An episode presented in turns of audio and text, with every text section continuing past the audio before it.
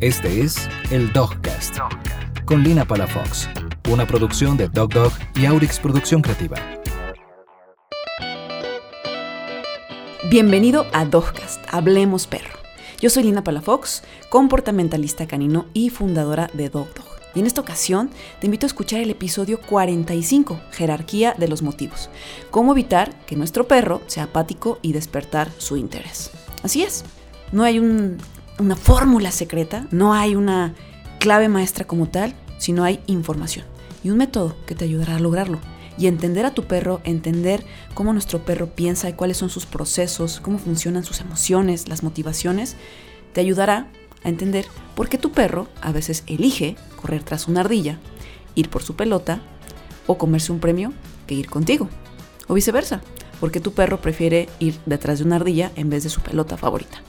Todas estas preguntas o incógnitas que nos hacemos cuando nuestro perro toma decisiones y tratamos de entender por qué nuestro perro elige primero una cosa y luego la otra, o por qué su conducta fue esta y nos parece a lo mejor incoherente, bueno, pues has de saber que los perros poseen una compleja serie de motivaciones y necesidades que incluyen aspectos de sus dimensiones física, social, emocional y cognitiva.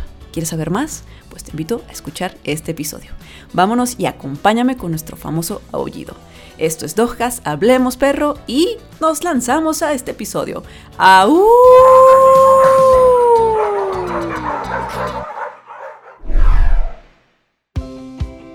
Cada perro es un mundo de motivaciones y necesidades. Y esto es diferente en cada uno de ellos porque pues tiene que ver su personalidad, de dónde viene, lo que les hemos enseñado, etc. Estas motivaciones individuales tienen un orden jerárquico, es decir, hay motivaciones que importan o que son más interesantes, deseables, atractivas o satisfactorias que otras. Dichas motivaciones influyen en definitiva en el comportamiento de nuestro perro. Así la respuesta ante ciertas situaciones o bien la voluntad y empeño con la que el perro pone eh, especial atención para realizar una conducta cuando se la pedimos o cuando desea obtener algo, pues tiene que ver con esto. Entonces, pues un perro cuenta con algo que también se llama inteligencia emocional y esta puede ser adecuada o inadecuada, ¿no? Y la inteligencia emocional se desarrolla constantemente. Un perro que la desarrolla de forma adecuada es un perro saludable y feliz, capaz de establecer relaciones satisfactorias o incorporar lo que le hemos enseñado a nivel cognitivo en, actividades sociales, por ejemplo. De esta manera, eh, un perro que usa sus conocimientos con una gestión emocional adecuada es un perro capaz de colaborar en un grupo social o de encajar en diferentes situaciones. Un perro reactivo, por el lado contrario, pues dependerá de estímulos individuales, se excitará fácilmente, dará respuestas emocionales y no así cognitivas, necesitará mucha ayuda y constante de, ti, tú, su tutor, su guía. Por esto es que cuando vivimos con un perro con poca inteligencia emocional o que está subdesarrollada, pues debemos trabajar por enseñarle y ayudarle a mejorar la gestión emocional de manera autónoma para que evitemos que sea una, eh, un títere este, o que tenga un subdesarrollo emocional. Sí. esto me, pasa a menudo porque conozco muchos casos de perros en los que pues a lo mejor les enseñan trucos y trabajan con ellos, pero no está trabajado este aspecto de, lo emocional. Cuando el sistema cognitivo de nuestro perro y el sistema emocional de nuestro perro trabajan en orden, en equilibrio y en conjunto, nuestro perro es capaz de plantearse probar opciones de respuesta ante una situación específica. Es decir, no da una respuesta inmediata, sino que piensa y luego realiza la conducta. Por eso, eh, por ejemplo, perdón, si, si nosotros, no sé, algo provoca a nuestro perro y lo hace querer lanzarse a ladrar o a brincarle encima a otro perro o persona, pues ahí es donde entra el cerebro. El cerebro de nuestro perro es capaz de abandonar esa conducta que iba a realizar por impulso o evitar hacerla, eh, y de esta manera, y de forma voluntaria, puede ayudarnos a elegir otro comportamiento más adecuado. Por ejemplo, no lanzarse al perro, sino quedarse detenido, observar, levantar la trompita, oler y luego darse la media vuelta, buscar nuestra atención para pedir soporte o pedir atención o juguetear un poco con nosotros o continuar su caminata. En este proceso, que suena maravilloso, pues comienza a trabajar algo muy importante, motivo de este episodio. Así es, la motivación.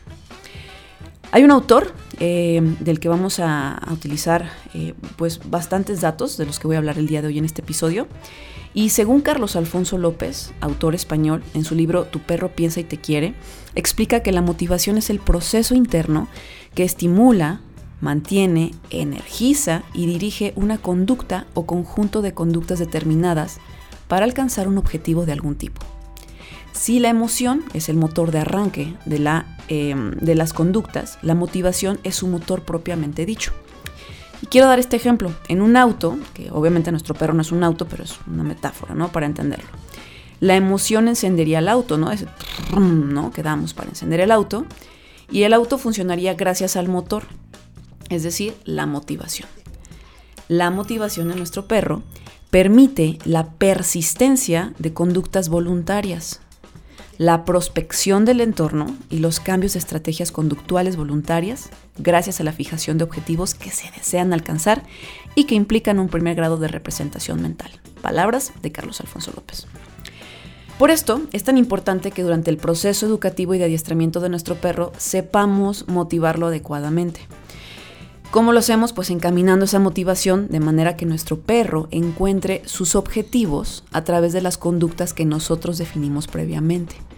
Por eso es tan valioso que nosotros entrenemos constantemente con nuestro perro y que le enseñemos a resolver diferentes desafíos.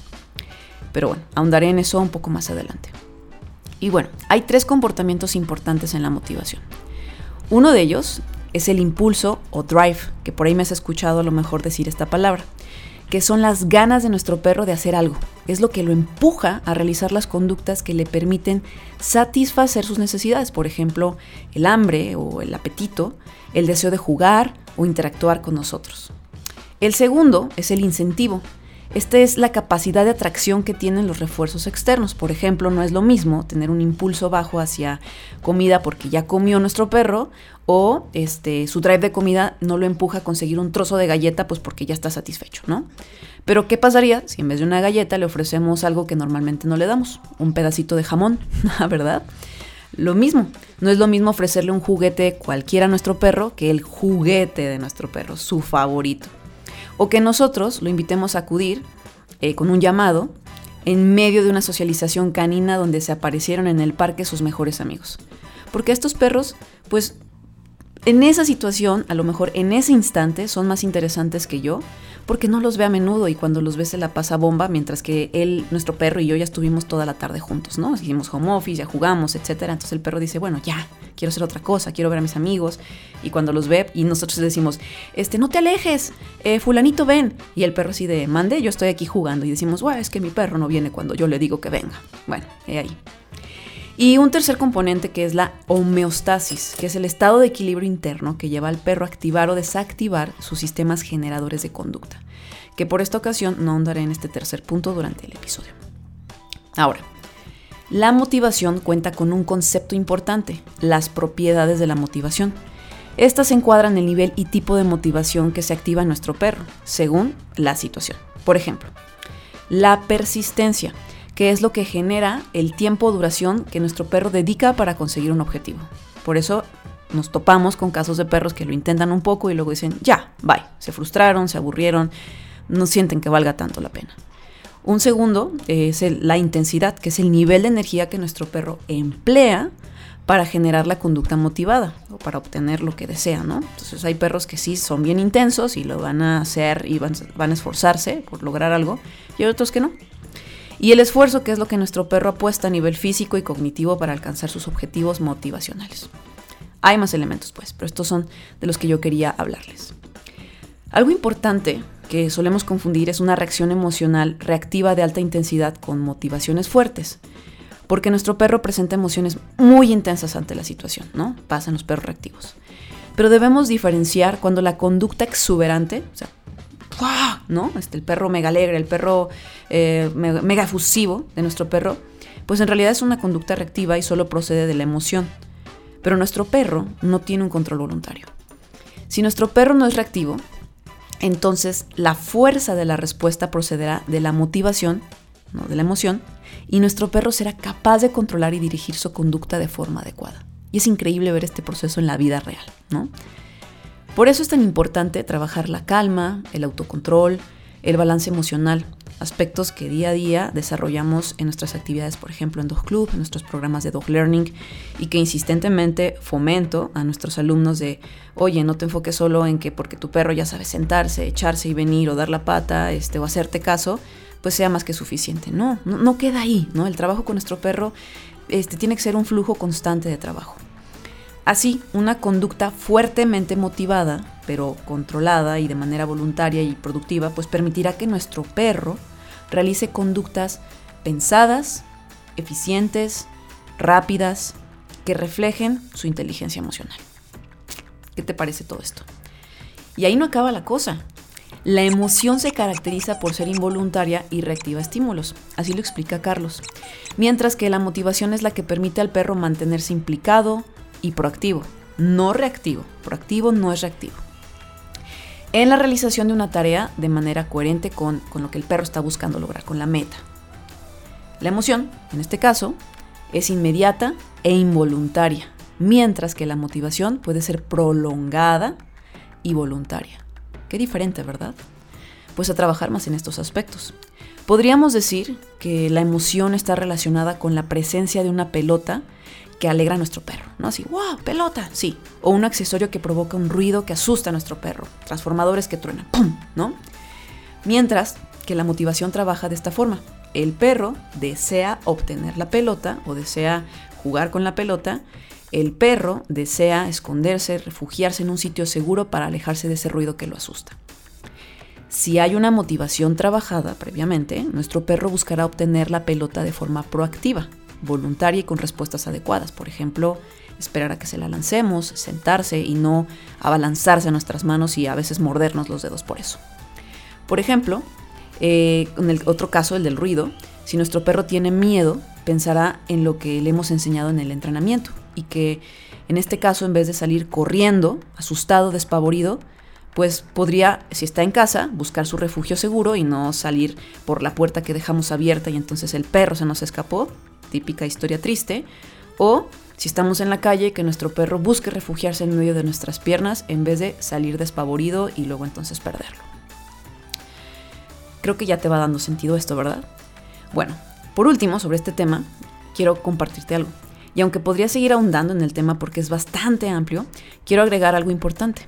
Existen dos tipos de motivación. Estos dos tipos de motivación son con los que estamos trabajando constantemente con nuestro perro en procesos de adiestramiento, educación y rehabilitación. Si quieres escucharlos, te invito a seguir escuchando este episodio después de esta cápsula comercial.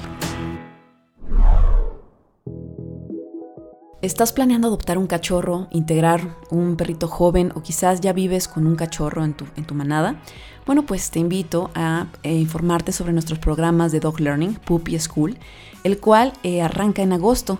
Todo el mes de julio podrás acercarte eh, para pedir información en qué consiste, cuántas sesiones incluimos y por qué es tan completo y no te arrepentirás al tomar el programa, evitándote así muchas conductas indeseadas a largo plazo, desarrollando desde temprana edad a tu perro, haciéndolo más inteligente, ayudándolo a tener inteligencia emocional de la que estamos hablando en este podcast y por otro lado a tener una socialización sana.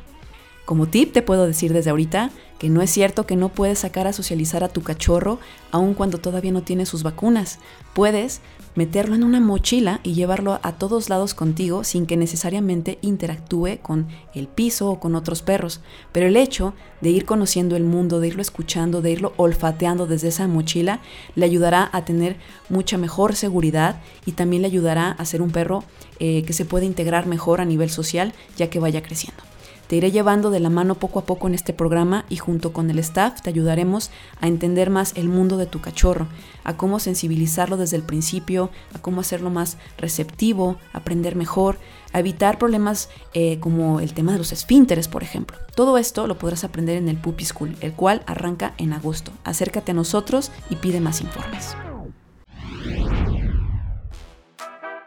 Continuamos con lo que dejamos pendiente. Existen dos tipos de motivación principales con los que trabajaremos con nuestro perro durante el entrenamiento. Uno es la motivación extrínseca, que motiva a nuestro perro a realizar conductas para alcanzar objetivos que están fuera de él o ella. Ejemplos, obtener comida, encontrar un espacio seguro, obtener la pelota. Y por otro lado tenemos la motivación intrínseca, que es la que nos mueve a realizar conductas cuyo principal objetivo es la propia realización de dicha conducta. Por ejemplo, jugar, vincularse afiliativamente, superar un desafío o superar un miedo para obtener esa sensación de logro, de campeón. Las motivaciones por lo general tienen una parte extrínseca y otra intrínseca, lo que estará determinado por varios factores, por ejemplo, las tendencias de conducta innatas, destrezas de nuestro perro, procesos de aprendizaje, tipo y frecuencia de refuerzos que nuestro perro obtiene al realizar algo. Por esto es que insistimos tanto en Dog Dog en que no basemos la enseñanza de conductas en nuestro perro o el reconocimiento de que nuestro perro hizo algo bien en refuerzos externos, como los premios y la pelota. Incluimos, por eso, desde la primera etapa de enseñanza de una conducta, el motor social como base de la enseñanza y relación entre el perro y el humano. De ahí que seamos tan insistentes de felicítalo, hazle más fiesta, este, acarícialo más, que se note que estás contento, etcétera, ¿no? Y fomentamos a que mientras nuestro perro va avanzando en su proceso de aprendizaje, el humano vaya disminuyendo el uso de estos refuerzos externos, por ejemplo la pelota y la comida, y se esfuerce en motivar de manera intrínseca a su perro con vinculación afectiva, con su voz, con caricias, jugueteo sin juguetes, halagos, experiencias positivas, entre otros. Ah, ajá. y sí, Utiliza, utilizamos la comida y juguetes, este, bueno, al usarlos, pues puede ser más sencillo para lograr la atención de nuestro perro. Pero recuerda, lo que es fácil se logra, pero también fácilmente se pierde. O bien, después te puede generar un vicio que te complica el que puedas prescindir de estos recursos en la vida cotidiana. ¿A poco te gustaría siempre andar con una bolsita de premios en la cintura y una pelota en la mochila para que tu perro acuda a ti cuando lo llamas? Pues no. Al final la meta no es solo enseñar a nuestro perro a hacer algo, es que nuestro perro y nosotros aprendamos de forma satisfactoria y encontremos la felicidad a largo plazo y durante este camino en el que estamos enseñándole. Ok, ¿y por dónde empiezo, verdad? bueno, te lo resumí en unos puntitos, obviamente este tema es muy amplio y vale más la pena vivirlo a través de un proceso de educación con nosotros, pero espero que esta información te sea, este, te, te dé más curiosidad, ¿no? 1. Desarrolla las tendencias de conductas innatas de tu perro. Por ejemplo, si le gusta jugar, cazar, correr tras la ardilla, pues potencia esto a través del espacio de juego al empezar o terminar una sesión de adiestramiento. 2. Utiliza soluciones de problemas para fomentar el desarrollo cognitivo de tu perro. Además, si logra resolver estos laberintos o problemas, tu perro se sentirá más motivado de forma interna, se sentirá capaz, un fregón. Y 3. Utiliza refuerzos externos solo para concentrar a tu perro y enseñar nuevas conductas. Después ve migrando a la desaparición de estos recursos. Para lograr esto, podemos enseñarte cómo hacerlo a través de nuestra metodología de trabajo. Si tu perro ya sabe realizar conductas pero no sabes cómo no necesitar de los premios, podemos enseñarte a aprovechar lo que ya han logrado tú y tu perro para que no empiecen de cero, pero que logren trabajar sin comida o sin la pelota. 4. Se ha comprobado que el uso de refuerzos eh, este, externos disminuye la motivación intrínseca. Si tu perro ya hace algo sin necesidad de premios, no lo arruines usando premios todo el tiempo para que lo haga. El premio es parte del ejercicio, no la meta. Em, este, este último punto te quiero dar un ejemplo a través de una situación de la vida cotidiana humana un jugador de fútbol, ¿no? Comienza jugando fútbol de niño, le fascina, lo hace sin que le paguen, busca hacerlo todo el tiempo, eh, a lo mejor a veces hasta deja de estudiar y deja de hacer otras cosas por jugar fútbol porque es grandísima su pasión. Y un buen día, alguien le da un contrato, le dice que es bueno y le empieza a pagar.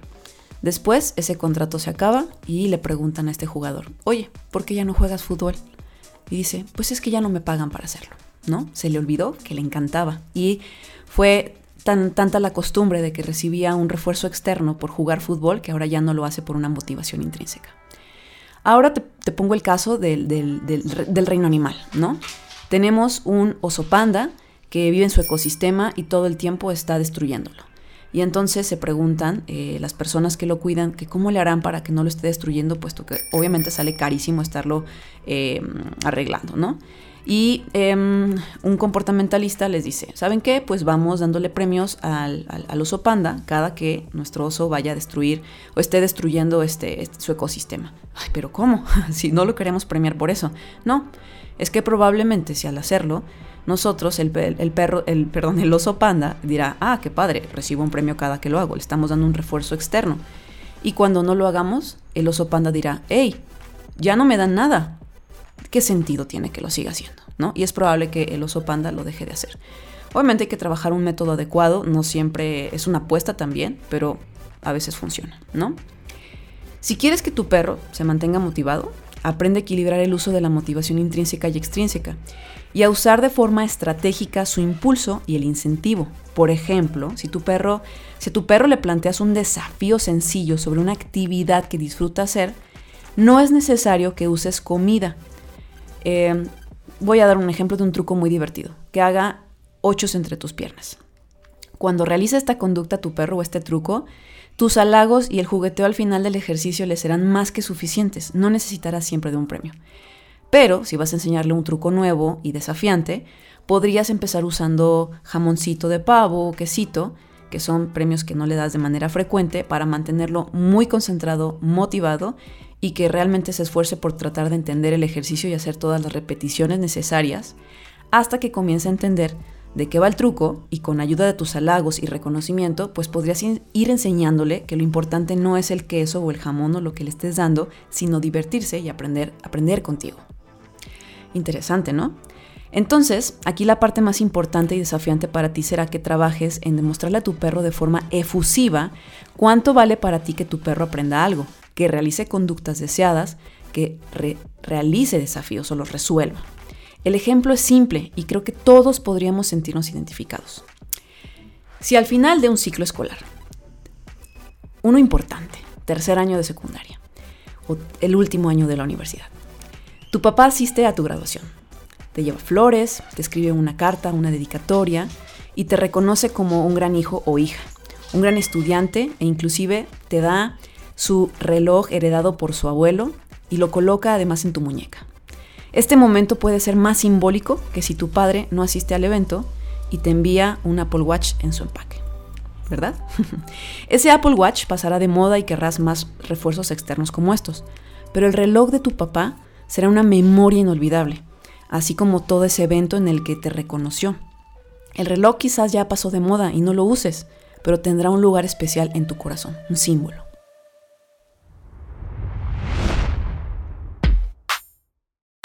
Además de todo lo anterior, los seres sociales tenemos diferentes motivaciones, de logro, de afiliación, de poder.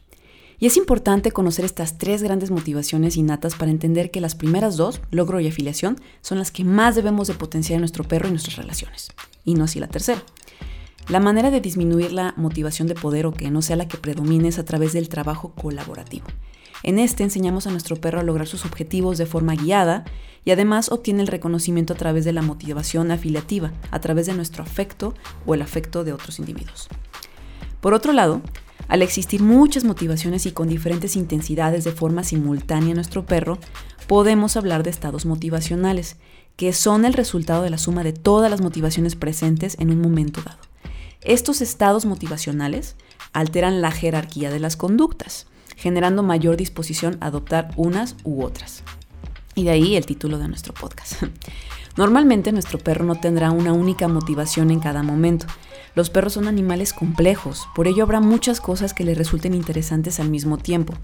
Y aunque hemos visto que los perros jerarquizan la información que reciben, no dándole la misma importancia a toda, sí pueden tener eh, activas diferentes motivaciones de manera simultánea. Es decir, tu perro puede desear comida, su juguete, saludar a una persona a la que estima y perseguir una ardilla que ve a lo lejos del parque. Pero ¿cómo actuará finalmente tu perro? La conducta que tu perro genere será el resultado de la suma de todas esas motivaciones y de la jerarquización de los datos que le interesan. Si tu perro, por ejemplo, tiene mucha hambre y las demás motivaciones son bajas, pues buscará la comida, pero quizá tome la comida de tu mano mientras mira de reojo a la ardilla y acto seguido de que come irá por la pelota y se la llevará a tu hermana que justamente está llegando al parque. Pero si es poca su hambre, quizás evite ir por el trozo de comida, salude a tu hermana y se retire para ir a perseguir la ardilla. Al ver que no obtiene a la ardilla, pues terminará yendo por el juguete. y ahora pensemos en un tercer escenario. Si tu perro no tiene hambre, la persona que es tu hermana en este caso, venía contigo en el coche y pues ya le había dado sus caricias ahí, ya había tenido su atención. Y entonces, en esa situación, pues el perro dice, prefiero ir por la ardilla, ¿no? Cuando vivimos con nuestro perro o trabajamos con nuestro perro en una sesión de juegos, de entrenamiento, pues debemos analizar qué motivaciones están activas para ver si es conveniente aumentar o reducir algunas de estas para llegar a nuestros objetivos. Por eso, cuando me dicen, es que mi perro ve otros perros y se emociona y ya no me hace caso, siempre les pregunto, ¿y con qué frecuencia tu perro socializa con perros? La respuesta suele ser que casi nunca o poco, y por supuesto que para este perro ir a, interactuar con su especie puede ser más interesante que la salchicha Frankfurt que dedicadamente picaste para su sesión de entrenamiento, ¿no? Entonces, pues existen eh, varias motivaciones. Y si al mismo tiempo hay dos o más motivaciones altas y contrapuestas, nuestro perro podría tener un conflicto interno que le lleve a realizar conductas extrañas, incoherentes o carentes de propósito. Hacer varias conductas mal hechas que parecerían que están hechas al mismo tiempo una tras de otra, cambiar de una a otra conducta sin terminar bien la anterior o generar ansiedad al grado de que tenga un bloqueo mental y pues ya no sepa ni qué hacer, ¿no? Me ha pasado y lo veo a menudo. Si te sigues preguntando cómo podrás lograr todo lo que acabas de escuchar y cómo podrás trabajar mejor la jerarquía de las motivaciones de tu perro, pues te invito a que nos contactes en arroba dogdogmx o en mi Instagram arroba linapalafox para ayudarte a entender mejor este episodio que fue algo denso y teórico, pero que en realidad una vez que lo vives a través de talleres como Juntos es Mejor, nuestro Dog Club o nuestros programas de Dog Learning, verás que si bien no es fácil lograrlo, no es tan complicado como suena eh, con la orientación adecuada. Y bueno, no te dejes engañar. Un perro no es una maquinita glotona ni un autómata que necesita ir 500 veces por la pelota para ser feliz. Tu perro es un organismo muy complejo y completo, capaz de aprender, de ser autónomo, de pensar, de tomar decisiones y de trabajar su voluntad de forma adecuada, para que así sus conductas sean más funcionales y pueda encajar mejor en diferentes situaciones sociales. Si tu perro es de los que va al parque y no se integra para jugar con otros perros porque no deja de pensar en la pelota, o tu perro eh, es escapista porque tiene miedo a ruidos fuertes, o tu perro solo se sienta si le muestras un premio en tu mano, pues corre a buscarme. Pero también me encantaría conocerte si tu perro y tú tienen un gran vínculo y están listos para hacer más desafíos juntos, seguir aprendiendo, eh, realizarse como binomios, porque nutrir esa sensación de logro, sentirse campeones, sentirse un gran equipo y que juntos están logrando avances, pues también puede abonar en su camino de la búsqueda de la felicidad. Esto fue Dogcast, Hablemos Perro, y espero que nos sigas escuchando. Si te gustó este episodio, recuerda pues dejar tus comentarios o compartirlo con tus conocidos para que ellos también puedan aprender del mundo canino. Mi nombre es Lina Palafox y yo soy comportamentalista canino y fundadora de Dog Dog. Y ahora sí, me despido. ¡Au!